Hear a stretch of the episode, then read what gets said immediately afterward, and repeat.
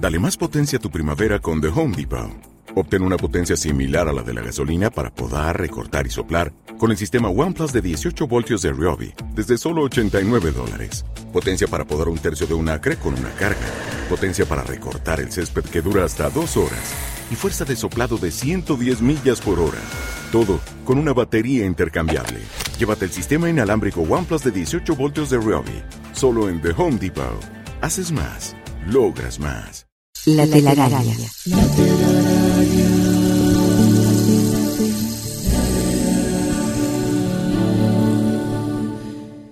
Estamos con Gilberto Gil ahí, Apax, preciosa canción. Este, bueno, siguen llegando pedidos a mitad, pero después los, los bichos tranquilo en casa. Después de la huerta, como decimos. De la Como huerta. Después de la huerta, como decimos. Bien.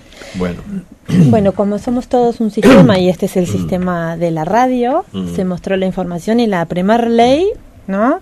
De que no puede haber un excluido en el clan, ¿tá? Porque si alguien es excluido, un posterior va a mostrar esta información, quedó clarísima. ¿Estamos de acuerdo, Abel? mm, perfecto.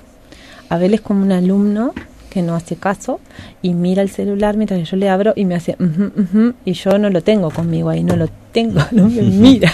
A veces estoy, viste. Se me concentró. ¿Querés leer No, no. algo Este, o, o- o no, seguimos con No, no, seguimos, no, no, no, no, ya está. No, pues sigue con el tema anterior, Perfecto. que ya está. Ya fue, por favor. No, eh, algún mensaje que estuvo bueno, que, que no, que lo, lo voy a resaltar, que qué bueno poder tomar estas circunstancias, estar atento porque podemos aprender de esto. Perfecto. ¿tá? Y entonces, cuando nosotros en realidad estamos bien en sintonía con lo que Mm. estamos moviendo, trabajando, este, quedan claritos y en evidencia los, los, los ejemplos, Mm. se muestran solos. ¿tá? Este, esto observen la magnitud, esto fue una constelación, Mm, una constelación curiosa, radial, Radial. pero acaba de, de- de quedar en evidencia lo que ocurre cuando algo se excluye y cómo los, los otros miembros intentan compensar este, este desorden, ¿no? Esto, esta, darle un lugar al excluido. El segundo orden eh, es el orden, podríamos decir, jerárquico. ¿Qué quiere decir esto? Hellinger se da cuenta que cuando alguien trastoca este orden. ¿qué quiere decir? Cuando, por ejemplo, un hijo se cree mejor que su papá, se pone por encima de su papá y entonces este hijo pierde su propio lugar. Lo voy a poner a modo de ejemplo, ¿no? Como voy a, a mí me gusta siempre hacerlo, este, como estoy en presencia de o, mi, o el consultante o el, el grupo, es muy fácil utilizando o representantes o parándome yo y mostrando la información, ver cómo lo hago en la radio. ¿no? Pero si vos lo entendés, aunque yo te muestre un poco con las manos, vos me decís si lo demás lo están entendiendo. Gracias por el... Qué fácil. Imaginemos que hay un padre que tiene un hijo y a su vez tiene un papá. ¿Está? Entonces, vamos a hacer el siguiente ejemplo. Vos, una hija y tu padre. Perfecto. ¿Está? Imaginemos, por el motivo que sea, que papá no pudo en la relación posicionarse en ese lugar. Hablando de... Estoy poniendo un ejemplo, pero no estoy hablando de tu persona, te estoy usando sí, sí, vos sí, para, no importa, para no importa, entender. no, es, no que, no es que eh, esté usando una histori- tu historia, pero no, para poner un ejemplo, ¿no? Entonces, estás tú, está tu papá y hay una hija. Perfecto. ¿tá? Imaginemos que ese papá, por el motivo que sea, mm. en la vida no pudo estar muy presente. ¿tá? O fue un papá que, por ejemplo, un, un papá que no pudo crecer porque su padre Mm. fue un papá ausente. Vamos a poner Mm. este ejemplo. Su papá Claro. fue un papá ausente Mm. y tú tuviste un padre niño, por decirlo de alguna manera. Entonces, lo que sucede muchas veces es que el, en este caso tú podrías posicionarte inconscientemente en el lugar de tu abuelo, porque tú sentís que tu papá no puede porque es un padre niño, Y entonces tú te pones por encima de tu papá. Esto lo hacemos muchas veces, y esto es siempre de manera inconsciente, ¿no? Entonces, ¿qué es lo que sucede? Se trastoca el orden jerárquico. Tú, si te pones en el lugar del bisabuelo, perderías a tu papá. Imaginemos que esto es una fila india. Entonces está estás tú, delante de ti está tu hija, todos miran en la misma dirección, todos miran Ah. hacia la vida. ¿tá? Entonces estás tú, está tu hija, está detrás de ti tu papá y detrás el abuelo. Si el abuelo no pudo. ¿tá? porque fue un abuelo que no pudo cuidar a su hijo, entonces cuando tú en el inconsciente percibís, sentís esta información, mucha gente lo que hace, y en este caso tú, quizá te pondrías en el lugar del, del abuelo. ¿Tá? Para darle a tu padre de alguna manera lo que no fue dado por su padre. Entonces, este orden se trastoca, este orden jerárquico, y trae unas consecuencias. ¿Las consecuencias cuáles serían? Que si la- tu hija está en la fila india, ¿tá? cuando se da vuelta a verte a ti, no te puede ver a ti. ¿A quién ve? Al abuelo. Papá no está. Entonces, el hijo pierde a su padre. ¿tá? En este caso tú perderías a tu hija y perderías a tu papá como papá y desplazarías al abuelo. Entonces lo que sucede es que hay un desorden jerárquico y una exclusión. El abuelo no fue buen papá, yo me pongo en su lugar y trastoco dos órdenes simultáneamente. Y dejó de ser buen papá también. Dejo de estar disponible para mi hija Claro. porque mi hija en el inconsciente, por más que yo esté ahí todos los días, todo bárbaro, voy a estar en otro lado, de alguna manera, no estoy disponible. Entonces, muchas veces en las constelaciones familiares, cuando la información se despliega en el campo, lo que se observa es un desorden a nivel sistémico. Ujú. ¿tá? Alguien, de alguna manera, eh, modifica esa, este, ese orden jerárquico y se ven las consecuencias y se pueden mostrar de muchas maneras. Vamos a poner un ejemplo en eh, un orden que podría ser en una relación de pareja. ¿tá? Entonces viene una persona y dice o consulta de que, bueno, que quiere tener una pareja, pero bueno, pasa X cosas que los tipos se van. ¿no? Yo, todos los hombres que me consigo, no sé, me dejan. O, o- o yo qué sé, o están todos ocupados. No consigo un hombre que esté disponible en mi vida. Esto podría ser la consulta en un taller de constelaciones.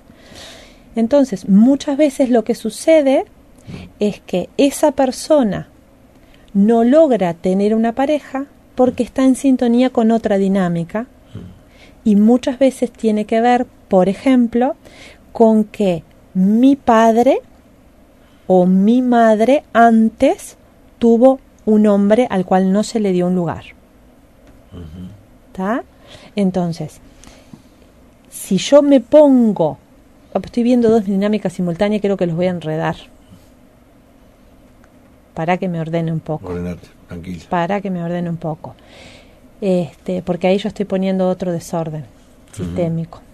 Estamos primero con el papá, la hija. Ese queda re claro, lo quería poner en, en un lugar, en otra, en otro ámbito y me enredé yo. Este, esto de poner, lo, lo que tiene de bueno para poner los ejemplos en las constelaciones es utilizar las personas Claro, y los vas sí, parando sí, claro, y vas sí, mostrando. armando- a modo de ejemplo, porque constelar claro. no es que yo los, los vas moviendo, ¿no? Este, entonces, claro, en la radio trato de armar la imagen no, y, se, fácil, y claro. se me desordena un poco. No están las personas ahí. Exacto. Entonces, pero podemos poner, por ejemplo, el ejemplo, vamos a ponerlo este, diferente, ¿no? Porque me enredé, disculpas. Este, imaginemos que yo me caso con una persona y esa persona antes tuvo otra perso- otra mujer, ¿no? Yo, por ejemplo, en mi caso, ¿no? Este, yo estoy con una persona que antes tuvo otra relación y que yo estoy en esta relación Mm. gracias a que su, su relación anterior no funcionó. Entonces, si yo me creo primera o me creo por encima, que esto es una gran dificultad de las mujeres por lo general, ¿tá? lo que hago es querer desplazar a la otra.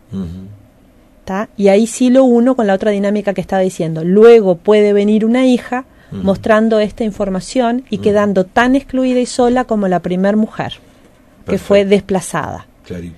Entonces, el, el orden jerárquico es muy importante. Yo tengo una relación de pareja ahora gracias a que la relación que mi pareja tuvo antes no funcionó. Por lo tanto, esa mujer está en primer lugar y yo estoy en segundo lugar. Perfecto. Esto sería, por ejemplo, una relación de pareja. Vamos a llevar el orden jerárquico en los hermanos. un clásico es cuando una persona, por ejemplo, dice, no puedo avanzar, no puedo avanzar, no puedo avanzar, no puedo avanzar, hay algo que no me deja avanzar, no sé qué es, no sé qué es. Y luego lo que hacemos al configurar lo que puede verse como información es que esa persona, por ejemplo, cuando configuramos y yo le pregunto, ¿y cuántos hermanos tenés? Te dice, por ejemplo, tengo tres, somos tres. Pero al indagar o al desplegar la información en el campo, lo que se ve es que falta alguien. Y a veces puede ser, por ejemplo, un aborto. Y ese tres, ese número tres, en realidad no es el tercero, porque quizá antes tuvo el aborto, y entonces es el cuarto. Y nosotros en nuestro inconsciente sabemos esto. ¿Cuántos hermanos mayores sienten que es un exceso lo que los demás hermanos le piden a la hora de hacerse cargo, por ejemplo, de los padres? No, porque claro, como yo soy el mayor, este, mis hermanos esperan que yo haga todo con mis padres, no puede ser, yo no puedo más, esto es como nunca, ellos nunca vienen, nunca los van a visitar, nunca se hacen cargo, y esta persona lo vive con un peso como demasiado grande. Y a veces lo que sucede es que se le está poniendo al que es supuestamente primero una responsabilidad que no corresponde porque quizá antes hubo un niño que nació y murió. Y entonces no corresponde que a mí me den esa responsabilidad como el más grande porque yo no soy el más grande y no puedo sostenerme en este lugar y en esta responsabilidad. Entonces, el orden jerárquico cuando se trastoca en el sistema también trae consecuencias. Y el último orden es el, el, el, el equilibrio entre lo que nosotros tomamos y lo que nosotros damos en la vida. Hay un equilibrio que debe este, eh, estar en todas nuestras relaciones. Solo que no es lo mismo en una relación de pares o de igualdad como el equilibrio que se tiene que ejecutar en la relación padres e hijos. En la relación padres e hijos, el hijo siempre va a quedar en deuda con los padres. ¿Por qué? Porque el hijo toma la vida y es tan grande esto que es imposible que se la devuelva a los padres, no puede restablecer el equilibrio. ¿Cuándo va a lograr hacer esto? Cuando él mismo sea padre.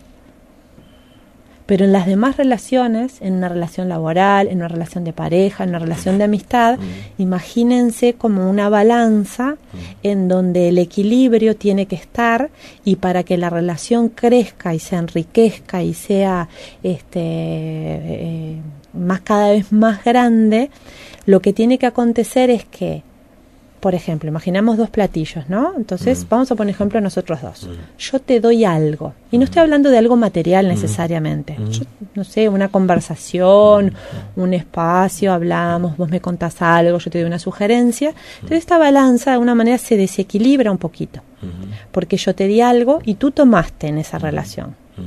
Entonces, lo que sucede es que genera una deuda en ti, una deuda interna. Entonces, en esta deuda interna que se genera en ti, para poder sostenernos en la relación, tú vas a tener que darme a mí algo que sea como un poquito más.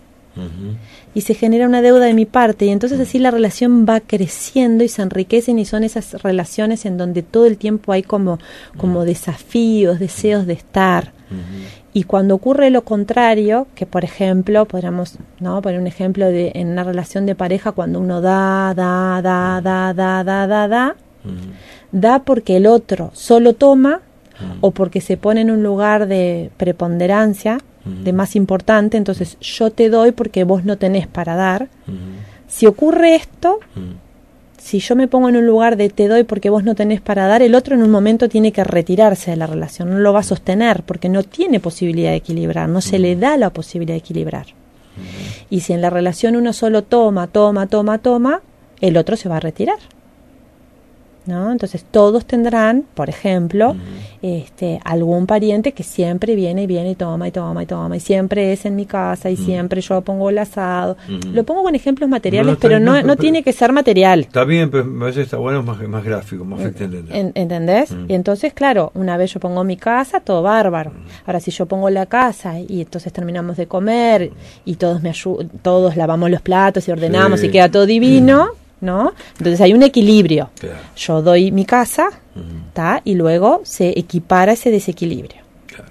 Ahora, si yo doy mi casa y además, por más que todos paguemos las cuentas, yo voy a comprar el asado, la bebida, bla, bla, bla, terminamos de comer y la familia se para y se va, ahí se produce un gran Yo desequilibrio. me quedo con todo, todos los platos. Y esto sí. trae grandes consecuencias. Claro. Hay enojo, hay frustración, hasta que a veces en un momento la persona dice, ¿saben qué? En mi casa nunca más. Ya está. ¿Está? O por ejemplo, yo que sé, cuando en estas relaciones de amistad a veces hay uno que siempre se está quejando y siempre espera que el otro me dé un consejo, me escuche, ponga la oreja. Entonces, si esto no tiene un equilibrio, que un poquito yo te aguanto la cabeza y vos un Claro. poquito me aguantas la cabeza Claro. y ahí vamos enriqueciéndonos, Vamos bien. Claro. Ahora, si uno solo tiene que escuchar, escuchar, escuchar, escuchar, escuchar, escuchar, y el otro solo se queja, se queja, se queja, en un momento esto se quiebra. Entonces, estos tres órdenes funcionando en simultáneo hacen que la persona tenga una vida próspera y se pueda desarrollar en todas las áreas. Entonces, en todas nuestras relaciones tiene que haber un equilibrio entre lo que tomo y lo que doy. Perfecto. En todas nuestras relaciones tenemos que ocupar nuestro justo lugar. Yo soy hija de esta madre, de este padre, con estas circunstancias. Soy madre de estas hijas y cumplo este rol en la sociedad o en mi clan o en mi comunidad. Y si yo estoy parada en ese lugar, siempre tengo algo maravilloso para dar. Si yo me corro, ¿Se entiende? Si yo me posiciono en otro lugar, si pretendo dar lo que no tengo, entonces se produce un desequilibrio. ¿Tá? Y luego, cuando en un clan, en una comunidad, todos tienen el derecho a pertenecer y de modo que se le da un lugar a cada uno, donde no hay excluidos, nadie necesita salirse de su lugar para compensar este desequilibrio. Sería estos los tres órdenes del amor. Está bien clarito. Me quedé pensando, digo, más que nada, digo, más que nada, este, porque a veces la gente no entiende, ¿no? Este, lo que tú decías cuando viene una mujer que se, bueno, en fin, comienza una relación con un hombre, gracias a que él terminó otra relación. Pero la mujer que viene, viene a veces con poco rencor o odio hacia la que estuvo, que no tiene nada que ver. Es usual, pero mal. Es usual. ¿Y, y cómo sana eso? ¿Cómo acepta que la otra estuvo primero? Bueno, y gracias a eso, este, y no la jodas más, por el tipo, en definitiva, dejó su lugar para que vos estés. Por es, ejemplo. es exactamente esas palabras que usa Bert Hellinger. El otro hace sitio para que tú puedas ocuparlo. ¿Entendés? Entonces, si tú realmente podés darle un lugar al anterior, Mm. tú quedás posicionada en este lugar ahora y en ese lugar tenés fuerza. De la otra manera perdés fuerza. ¿Cómo, se, cómo, se, ¿Cómo nos damos cuenta que perdemos fuerza? Porque te enojás, porque te vienen celos, porque te frustrás, porque te comparás, porque, porque, porque, porque, porque. Y ahí es donde se muestra la sintomatología. Perfecto. En el momento en que yo puedo darle un lugar al, al otro en el corazón, Mm. y puedo decir, bueno, en definitiva, gracias, porque gracias a que eso no funcionó, yo tengo a la persona que tengo al lado, Claro, ahí desaparece esta incomodidad. claro. ¿Entendés? El desorden sería, por ejemplo, sentir celos, Claro. envenenarse con la anterior. Claro, aparte ¿No? anterior, no tiene la culpa de haber estado antes. Para empezar. Eso es además, pero, Para empezar, pero además, si esa, si esa anterior Mm, con la pareja que es mi pareja actual tuvo hijos, Mm. la anterior están primero que yo y los hijos están antes que yo. Porque es una cuestión de, de cronología. Ellos estuvieron antes que yo. ¿Cómo Me cuesta aceptar eso en general? eh? Y- Por eso los dramas, ¿no? No, y la- es que ahí está. Cuando no puedo ver eso y se trastoca ese desorden y yo pretendo ocupar un lugar este, en donde yo esté primero antes que los hijos del otro, entonces ahí aparecen todas las complicaciones familiares. Ahora, que la anterior haya estado antes no quiere decir que mi relación actual no tenga peso. La relación actual tiene más peso. Que la relación anterior, pero en orden jerárquico la primera estuvo antes y yo soy estoy en segundo lugar. Y cuando yo me pongo en ese lugar me siento plena. Este es mi lugar y desde ese lugar podemos dar podemos brillar Perfecto. y vamos en sintonía con la vida. De la otra manera estamos todo el tiempo trancados, Tensados. peleando, ¿no? no es como, como, como que, que la, la vida no, no, no, no, nos frena, no nos deja avanzar. Y vos sabés que yo noto eso en todos los ámbitos, no solo en las relaciones también, porque nos cuesta tanto, y creo que es un tema del ego, aceptar que haya jerarquías. Claro. Claro. Ay. A ver, recién En cuando nos, cuando, reci- cuando recién nosotros estamos hablando y yo Mm. empecé hablando de los sistemas, cuando Mm. hablamos de un sistema es un sistema familiar, pero Mm. esto hay sistemas laborales, hay sistemas sociales, es muy importante que haya un orden jerárquico. Es muy importante porque entonces cada uno sabe dónde está parado. Ahora, ese orden jerárquico no quiere decir que mi abuelo sea más que yo, ni yo más que mi abuelo. Mi abuelo estuvo antes y hizo sitio para que yo esté. Yo estoy y existo gracias a mi abuelo. Ujú. ¿En- ¿Se entiende? Sí, sí, de acuerdo. sí. Y en todos los órdenes, entonces, bueno, las constelaciones se pueden llamar constelaciones familiares, constelaciones orga- organizacionales, organiza- eh, constelaciones jurídicas. Bueno, hay una sí, gran sí. variedad en donde esta herramienta, a través de estos órdenes, se muestran, bueno, la, la pedagogía sistémica, o sea, la- las constelaciones sistémicas es impresionante cómo los niños este, pueden cambiar su comportamiento en la escuela, en, en- en la conducta, cuando se les mira de una mejor manera a sus padres. En, en las, por ejemplo, en las escuelas de contexto o en, o en las circunstancias donde los niños son muy vulnerables, en donde la mirada del educador muchas veces, y esto no es por maldad, es porque la situación es muy compleja y la mirada a veces del educador, cuando mira al niño, su pensamiento, su sentir es, tus padres son una mierda, mira cómo te tienen, mira cómo te mandan, estás congelado y es una realidad que no hay un cuidado. Ahora, si ese niño que está viviendo esas circunstancias, que de por sí son muy complejas, Mm. cuando la maestra, cuando la educadora, además excluye a los padres, estos niños, además de tener esa dificultad, son huérfanos ante la mirada del otro.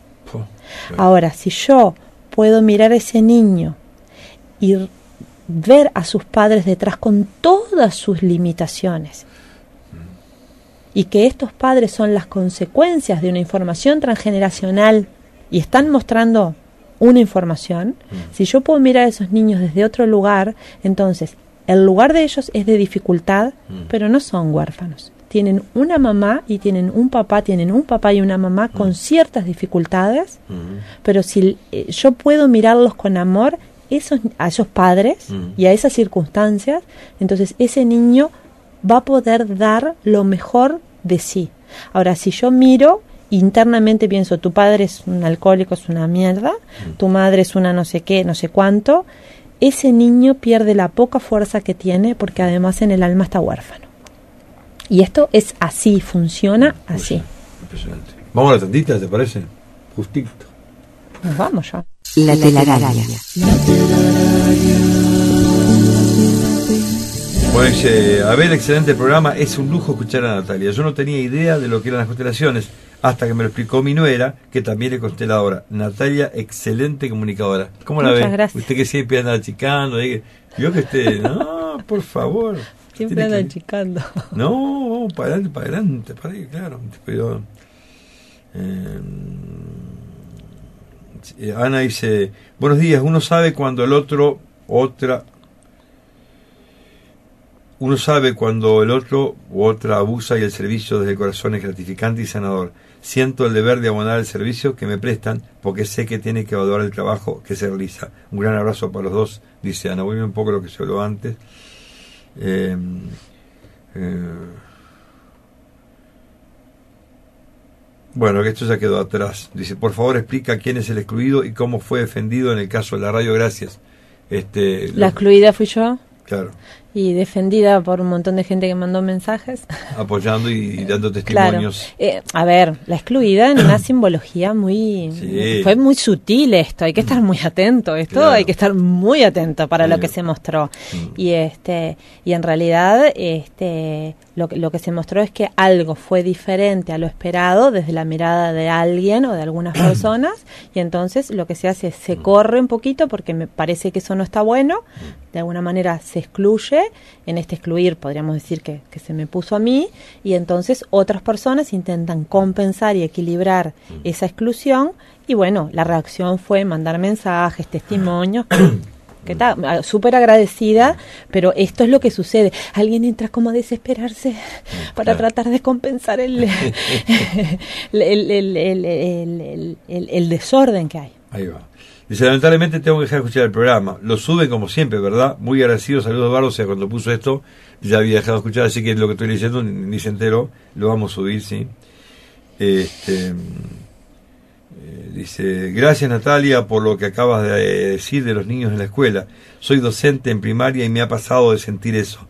Muchas veces me di cuenta que no estaba bien juzgar a los padres. Voy aprendiendo, gracias, gracias María Eugenia. Mirá qué. Bien, sí, eso es pedagogía sistémica y es cuando, cuando en los orde- esto es bien de los órdenes de la ayuda, cuando nosotros estamos posicionados en lugar de ayudar a otros, ya sea en el ámbito de la terapia, ya sea este, los, todos los ayudadores sociales, ¿no? Los, los educadores, los asistentes sociales, lo- lo- lo- los terapeutas, los maestros, cuando conocen estos órdenes, este, a la hora de brindarse a la ayuda, la ayuda realmente es efectiva, si no es como que cae en saco roto.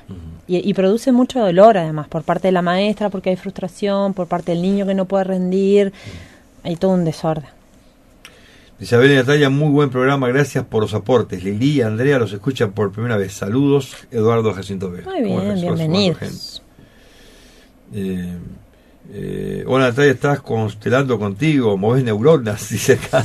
Soy maestra y me cuesta aceptar a algunos padres. Trataré de comprender más, aceptar más. Al menos lo pienso. Bueno, pues Sí, no pienso. es, no es una aceptación. A ver, nosotros hay padres, no sé, si un padre abusó de un niño, si es golpeador, si no es aceptar, no, no, por supuesto que eso no se tiene que aceptar. No es aceptable.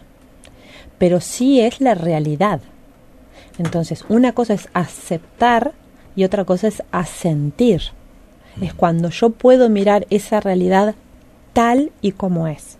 Cuando yo miro la realidad tal y como es, yo puedo entrar en el sistema porque puedo mirar con respeto y quizá desde la ayuda, desde la maestra, desde el educador, puedo acompañar a ese niño de un lugar mejor. Mm. ¿Se entiende? Aceptar no. Claro que no es, es inaceptable un comportamiento así, no. Muchas veces inclusive hay que retirarlos porque esos padres ponen en peligro a los niños. Pero a pesar de que se los retire, Mm. porque son padres que están en un lugar de mucha dificultad, Mm. en el corazón de quien ayuda a ese niño, jamás negarle que tiene unos padres, que viene de un lugar y que esos padres de alguna manera son los mejores padres que tiene. ¿Por qué? Porque los hijos somos nuestros padres. Si yo te digo a ti, eh, tu padre, Abel, o tu madre, una mierda, mira lo que hizo con tu vida, eh, ¿no? Entonces tú, que sos 50% tus padres, Ujú. 50 y 50, lo que te estoy diciendo es la mitad de vos es una mierda. Entonces, cuando yo miro a ese niño y veo a ese padre que es un hijo de la madre, en vez de mirar y decir, ¿qué habrá llevado a este hombre a hacer este movimiento? Quizás yo tenga como educadora, como maestra, poner un límite, eh, pedir ayuda, retirar a este niño de la familia porque realmente está en peligro, pero miro a ese padre con respeto por esa dificultad tan grande que está teniendo, porque nadie tiene un hijo para decir me voy a descargar y los voy a lastimar. Entonces hay algo que impide que esa paternidad se realice. Entonces si yo acompaño y, por ejemplo, retiramos a ese niño, se retira ese niño de esa familia y se lo hace con amor y soy capaz de ver a ese niño y decir, tú sos, porque nosotros somos nuestros padres. Ujú. Y muchas veces eh, nosotros hemos logrado sortear obstáculos enormes gracias a los errores de nuestros padres. Y nosotros somos muchas veces las personas que somos y le hemos logrado desafíos increíbles gracias a los padres imperfectos que tenemos. Totalmente de acuerdo. Absolutamente. Totalmente de acuerdo. Totalmente de acuerdo. Eh, gracias Nati por tanto amor que nos das estas, es- este, eh, y estas enseñanzas. Abrazo Taís de Riviera. Muchas Es gracias. de Está Riviera, está escuchando ya. Dice Javier Larachán, dice, buenos días estimados comunicadores, como siempre un placer escucharlos. Siempre me dan una herramienta que me ayuda a entender cosas de mi vida. Un abrazo virtual para vos, Abel, y otro para Natalia. Buenazo ahí. ¿eh? Este, no firmé, ah, dice acá, este, ¿Cuánto hay para aprender? Como siempre, clarísimo. Gracias, gracias, gracias. No firmé, me había firmado Mabel del Chuy. Pido autorización. Facebook. Pido autorización. O sea, no es que pida amistad. Ya me pusieron en lugar de dictador total. Me pide- Vos te pusiste solo en ese orden jerárquico. Vos dijiste, quien no explica cuándo escuchó y qué se en el programa, Ay, no te No acepto. entra nada, carajo. Este, no, yo, yo tengo, no, respe- respecto al, al orden jerárquico, te cuento una cosa muy particular. Yo reconozco que soy, permítame la palabra, muy solente para muchas cosas. Yo cuando estoy trabajando y pido que alguien me ayude, que haga de peón, le pido, pero si vas a hacer de peón, acepto sugerencia, pero yo quiero hacer esto y es mi idea, entonces peón es peón. Y cuando me pongo de peón, yo hago de peón. Y te cuento, hace poquitos días, hace el domingo atrás, unos amigos de mi hija están que hay hecho videos divino. Y bueno, armó una historia muy interesante. Ahí este, fue tan linda la movida en, en, la en el eh, este castillo de Piria. Claro, son, son de veintipico años y me dio la, la tarea de ser de político. Y entonces me decía, mira, Miguel, vos, yo acá soy tu peón. El que sabe lo que quiere hacer sos tú. No, porque no, porque me ve como grande. Digo, yo acá, olvídate Estoy de mi al edad. servicio, Yo- exacto. Yo soy peón, ¿tá? Sí. Ahora, cuando yo tengo una idea y te pido que me ayudes, que me ayudes en mi idea y esa es la jerarquía. Pero nos cuesta mucho aceptar. Bueno, a veces la gente llega a la consulta y dice, no, yo estoy re enojada porque mirá, que mi jefe, que qué se cree, que yo tengo que hacer tal o cual cosa, bla, bla, bla, bla, bla, bla", ¿no? Entonces, a veces hay un desorden porque, bueno, en el contrato se le está pidiendo a esa persona que haga una tarea que no le corresponde. Claro. Entonces, ahí lo tiene que ver, Claro. ¿está? Bueno, Sí, sí. Un equilibrio entre lo que doy y lo que tomo. Perfecto. Doy esto como tarea, tomo esto como sueldo. Si esto no está en equilibrio, sea, hay un, un desorden Sí, sistémico. Como le hice yo acá. Ahora, lo que sucede es que el jefe es que es jefe y me paga para que yo haga esa tarea. Pues sí. Y si yo me pongo en ese lugar, en ese lugar tengo fuerza. Ahora, si me quiero poner por encima del jefe, porque creo que este en realidad, esto se ve usualmente, y por eso los relajos que hay en- en las organizaciones. Sí, sí. ¿no? Este, entonces ahí se ve que a veces se le da el cargo a una que en realidad entró hace tres meses y la que está hace cinco años está que los pelos parados. Y esto no es ego, es que el que estuvo antes está primero, punto. Claro. Y cuando este orden se trastoca, se invierte todo. Ahora, lo que sucede es que quizás esta persona que recién entró tiene más peso porque tiene más, informa tiene más formación. Y entonces ahí hay que ordenar el sistema. Claro. Entonces, si estos desorden, esto se lleva a todos los órdenes de la vida. Interesante Todo lo que el decís. tiempo. La sociedad está como está, porque los políticos son especialistas en, en- en cambiar el orden. Por acomodos políticos, pone a este y al otro, y el que estaba antes, que toda la vida laburó, que el que sabe, este queda afuera porque viene aquel que tuvo más votos. Eh, Te a- pongo a este ministro porque tengo que pagar tu laburo en la campaña electoral. Y Habría que ver en dónde están los desórdenes, sí. Pero a ver, eh, bravo, eh, constelar, recuerden que es eso, es configurar el sistema Mm. y observar cuáles son los desórdenes. Una vez que se observan y se deja a la luz cuál es la dificultad, bueno, llevar al sistema a un nuevo orden. Pues que tú me abriste, me dijiste abrir tu espacio y yo se me olvido hacerlo en el programa. E impida cosas que yo voy a empezar a compartir, si usted me permite. Por supuesto, está Ah, para eso, toda esa tarea de compartir. Este, eh, vamos a leer un cachito que dijiste acá. Dice situaciones que pueden ir, que pueden ser trabajadas en un taller de constelaciones.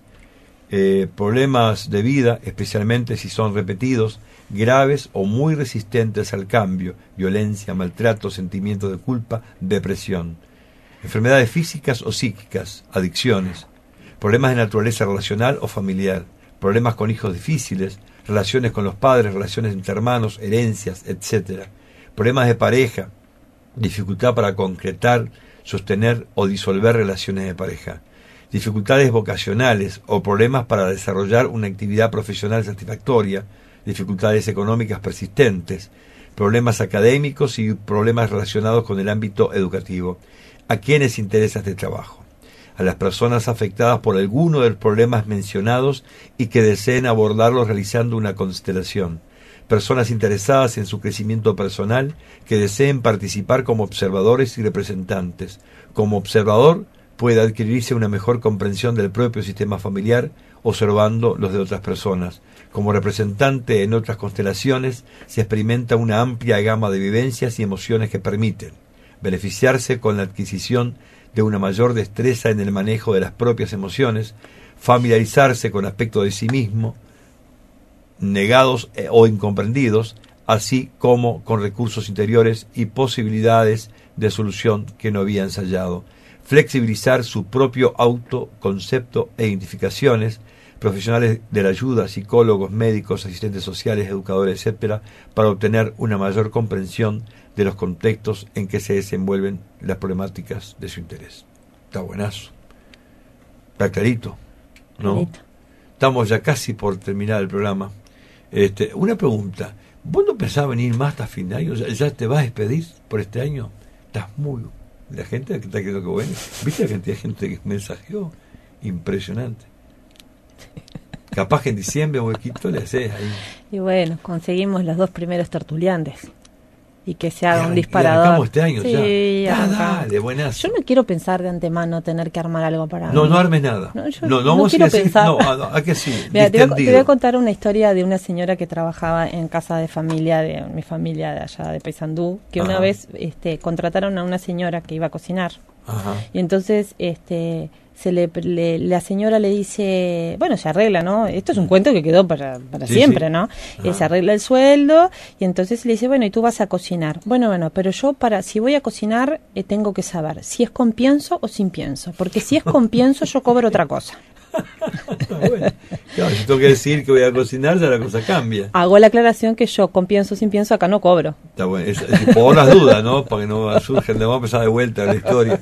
Este, está bueno. Sí, porque mira que a veces lo más difícil de cocinar no es cocinar en No, sí mismo. es pensar. ¿Qué A veces te ¿Qué dicen, vamos? viste, ¿Qué- le decía a tus hijos, ay, ¿qué quieren comer tal cosa? Ay, gracias, Bárbara, y lo resolvés, porque, Claro. ¿no? Sí, o sí. si no, cuando tenés la heladerita ahí con un poquito de cosas, que entonces abrís y te inspirás. Yo soy de las que cocino así, ¿no? Yo voy, compro lo que está Mm, bonito, lindo, Mm. bonito y barato, y después armo lo que sea. Pero a veces, está da un poco de, de pereza el pienso. sí. Entonces, está, si vengo sin pienso, Por eso el refuerzo es la gran solución para todo. ¿viste? hoy me encantó venir sin pienso. ¿Viste? Pero no precisás. eh, Pero tenés que tener igual un disparador. Sí, Entonces, se- se me- por eso se, esto de invitar a alguien que sea disparador. está. Entonces, hacemos una cosa. Pero tampoco te sientas comprometida. Me gustaría que igual no sé si tengo tiempo libre. Ta, Ahora fíjate. tengo varios, varios, varios, varios fines de semana ocupados. Está.